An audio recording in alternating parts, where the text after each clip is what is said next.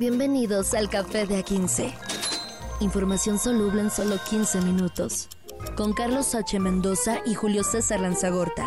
Date un sorbo y disfruta. El café de A15. Jueves 10 de agosto del año 2023. Un placer estar con ustedes otra vez en Café de A15. Información soluble lista para que pues, se pongan a platicar un ratito y ya tengan tema de conversación en la cantina mientras se van a la hora de la botana. Señor Carlos H. Mendoza, ¿cómo está? Señor, es un gusto, feliz jueves. Y lo bueno de tener un, un informativo diario es que vemos cómo se van en chinga los días. Ya es jueves de esta semana. Sí, Sí, sí, sí. Oye, ¿no, no, te ha pasado que eh, este, el tiempo ha transcurrido en tu mente por lo menos más rápido que otros años? No sé, güey, qué pase. Que no, no, tengo idea que Yo tengo como una teoría personal que tiene que ver con la edad. Cuando tienes 10 años, esperar que llegue Navidad, pues es una décima parte de tu vida. Y ahorita que estamos en los 40, pues ya es un pedacito muy pequeño en nuestra vida, cada año. No, pero yo lo digo porque eh, a niños jóvenes que les he preguntado, adolescentes, me han dicho que sí, que está pasando bien rápido el tiempo. Ah, no sé, a lo mejor es otra perspectiva. Yo creo que sí, ¿no? Sí, seguramente es eso, ya el tiempo de tres minutos es menor. Oye, lo que ha sido, este, cómo ha pasado el tiempo justamente es aquellos momentos donde el señor Pablo Escobar se encargaba del trasiego de drogas desde su país para andar distribuyendo y generando eh, tráfico de cierta manera hasta otros puntos del planeta. Y ahora ya hay autosuficiencia, señor. Otro logro más. El café de A15, café negro. Ya logramos exportar una industria de primer mundo, que es el cártel Sinaloa, que ya opera en Colombia sin intermediarios. Es decir, que ya hay sinaloenses, ya hay empleados del Chapo, de Chapo Enterprises Inc., que están directamente en Colombia ya de la plano. la procesan y la mandan. Toma. Ya. Ya, ya, ya. O sea, es lo que está sucediendo ahorita. Ya no hay intermediarios, es, es directo, es venta directa, ¿no? Cambia la gerencia, la venta directa ahí, ahí se encuentra. Y pues es lo que está, es, es, es la nota justamente, que se está fortaleciendo en un país que todo mundo considera por cuestiones históricas y geopolíticas como uno de los orígenes de la cocaína más importantes de todo el tiempo, de todos los tiempos. Todo el, boom de la cocaína en los 70s, 80s es por, porque en Colombia vieron la posibilidad y crearon esta, industria que ya ahora ya la, que ya, la, ya la nacionalizamos, ya se puede decir que ya es una industria orgullosamente mexicana, desde Colombia hasta que llega a Estados Unidos, pasando por la ruta del Pacífico por puros estados gobernados por Morena, por cierto, excepto Jalisco, eh, pues, pues, ya, el Chapo tiene más poder que Pablo Escobar en sus buenas épocas. Vaya, y que y conste que según dicta la historia en algún momento, si no trabajaron juntos, porque en ese momento este, Joaquín García eh, lo era, era este, pues medio chalán todavía, no alcanzaba el grado de cabecilla. De todas maneras, fíjate cómo cambian las cosas y desde un lugar que podríase decir que es cómodo, como es el frescobote allá en New York, en Estados Unidos, donde se encuentra Joaquín Guzmán. Y lo que dicen es que los, los emisarios del Chapo llegan a Colombia desarmados, sin hacer mucho, mucho escándalo. Eh, ya estando allá, eh, contratan guaruras, compran armas y negocian directo con los productores para enviar los cargamentos a través de la ruta. Ya se van directamente como los que van a comprar cosas chinas para después venderlas en los mercados acá. Llegan los contenedores. Igual el Chapo directamente llega a Colombia para comprar desde su origen. Sí, es que sale más barato. Y sí es cierto, ¿verdad? La, la, cuestión es que no, pues te sale más barato, obviamente, ya desde allá, como, como tú dices, la piratería eh, de cierta manera se hizo directo con familias que perdieron ante la piratería y que se fueron a China directamente con, aunque sin hablar chino, ¿eh? Se fueron ahí de mochilazo, quién sabe cómo lo hicieron, pero terminaron haciendo negocio de cientos de miles de pesos y se trajeron todo el cargamento y es un negocio familiar. Vaya, hablando de familia, el Chapo anda pues este denunciando que lo están discriminando y que violan sus derechos y todo. Pobrecito, en la cárcel de máxima seguridad. Lo mismo que intentó hacer aquí en el altiplano, en el otrora Almoloya. Ahora el Chapo Guzmán pidió a un juez federal intervenir para, para que le lleven los documentos en español porque saben que él no habla inglés. Entonces que le hablan en inglés y pobrecito de él. Vaya, pues, y ahora sí ya se perdió el lenguaje, ¿verdad? El lenguaje de señas y a, madrazos era como se entendían. Pero, en fin, está ahorita en eh, el, antiguo jefe del cártel de Sinaloa, de puño y letra, le escribió a Brian Cogan, el que lo, lo que sentenció a cadena perpetua, eh, para que pues, le, hiciera el paro, porque no hay Duolingo ahí en, en su celda y no tiene forma de aprender, ¿no? Pues, sí, y que además lo que dice es que no le entregan los papeles que le mandan en español, así las transcripciones, no se las pasan. Que luego estos narcos son muy mañosos. Yo que he visto muchas películas de espías, no va a haber un código por ahí raro de que digan la primera letra de cada. Como apóstol. ¿Cómo se llaman esos? Acrósticos, como si fuera un acróstico. Sí, sí. Sí. sí, sí, como los que escribía Densho. Ándale. Eh, hace un acróstico que digan, vamos a quebrarnos a tal persona, ¿no? ¿quién, sabe? Entonces mejor le pasamos nuestros documentos en inglés y ahí que él se arregle. El que él se arregle ahí, mame mi mu. Con eso. Pero tiene letra interesante el Chapo, fíjate, viendo su letra eh, cursiva. A ver, señor Manchate Centeno, ¿qué nos tiene que decir?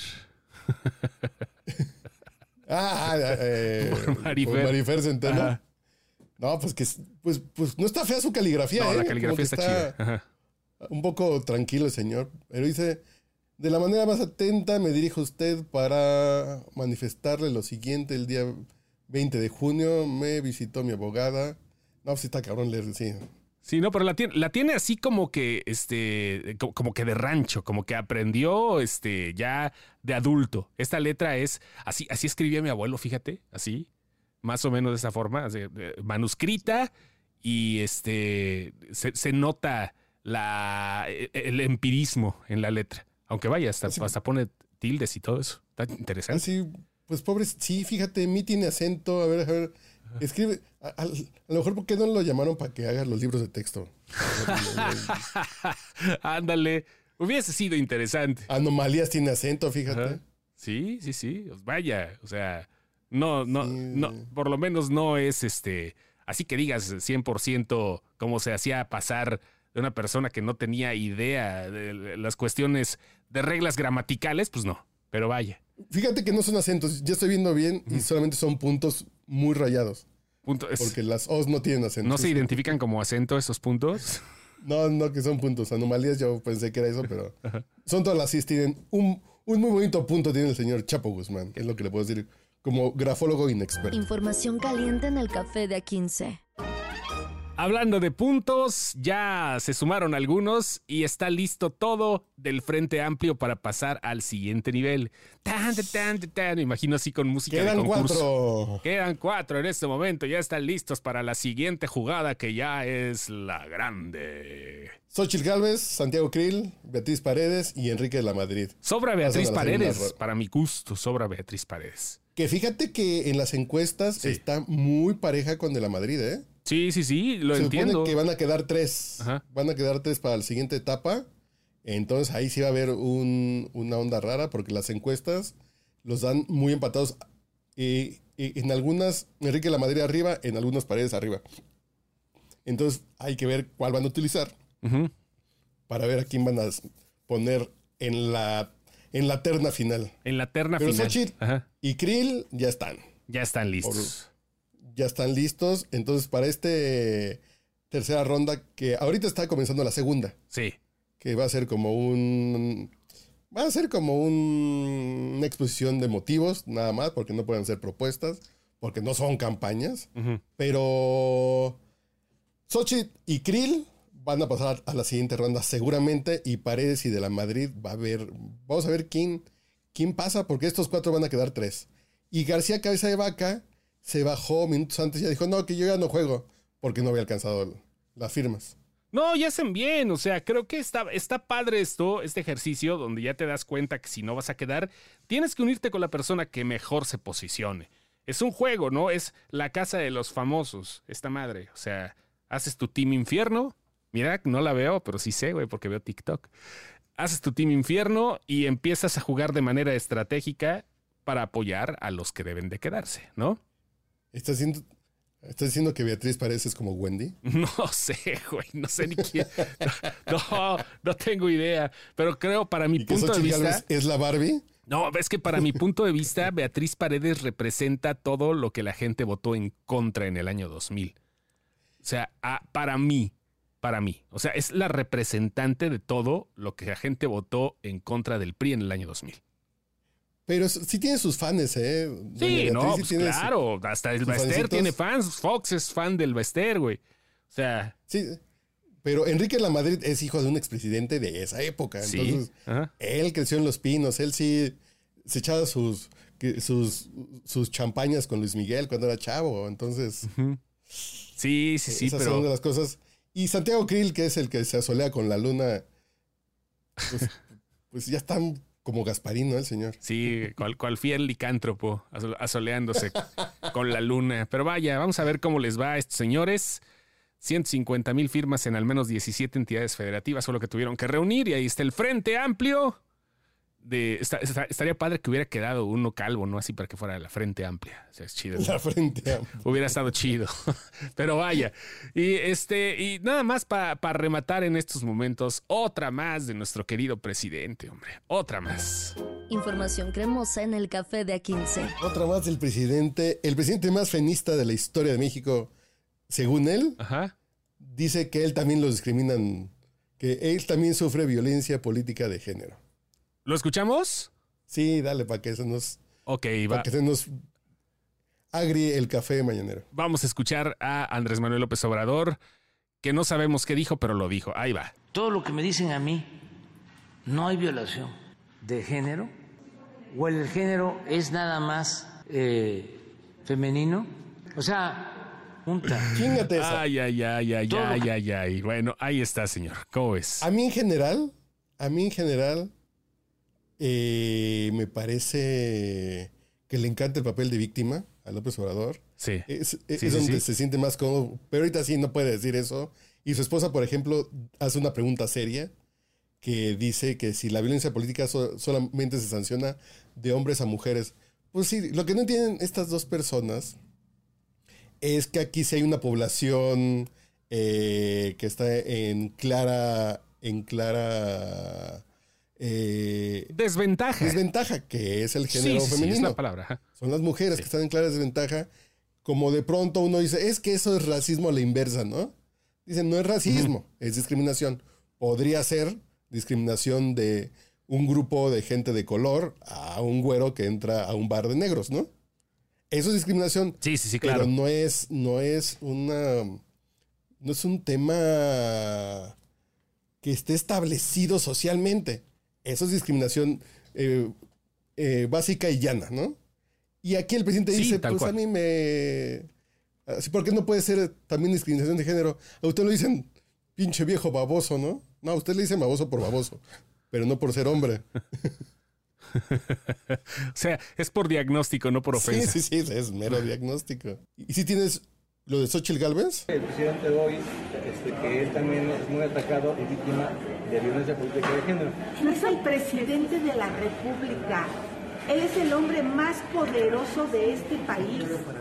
El problema no es el debate que pueda haber entre sus corcholatas y una servidora. Ah. Ahí nos vamos a dar con la cubeta si quiere. Pero él es la máxima autoridad. Él tiene acceso a información privilegiada, confidencial. Él tiene todo el poder. Él no se puede utilizar. Él, en este caso, quien no ha entendido que es la violencia política en razón de género, tiene que ver con que una autoridad superior ejerza violencia para descarrilar a una persona que aspira a un cargo. ¿Qué es lo que intenta el presidente hacer esto? Descarrilar. Él lo que intenta es atacarme. O sea, él no es el candidato. Hay que explicarle al presidente que dejó de ser el candidato hace cinco años y que ahora él es el presidente. Senador, usted como candidata no que abiertamente transparentar y no enojarse ante una información que pone en duda la autoridad, que habla de que usted usó su cargo como delegada para favorecer la confianza con contratos. Eso los mexicanos tendrían derecho a, saberlo también. Está en, el Senado de la República, está en la declaración patrimonial completa.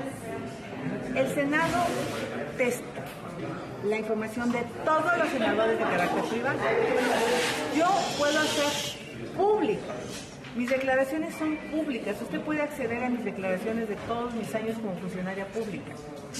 Yo ahí te establezco de qué soy dueña. Primero, yo no tengo 1.400 millones de pesos en. Esas son las ventas de dos empresas durante 10 años. ¿sí? Que es un promedio de 10 millones de pesos por año, por mes. Pero son ventas, no utilidades. No entienden que en la venta hay- el equipo de aire acondicionado cuesta el 60%. ¿Tú sí lo escuchaste? Sí, ahí está, está sonando, está grabándose. Luego los materiales. Ah, Te queda un 4 o un 5% legal. Que me digan cuál permiso. Yo no doy permiso. Yo no di una sola manifestación de obra como delegada de Miguel Hidalgo ilegal. No hay una que me pueda probar. No hay una.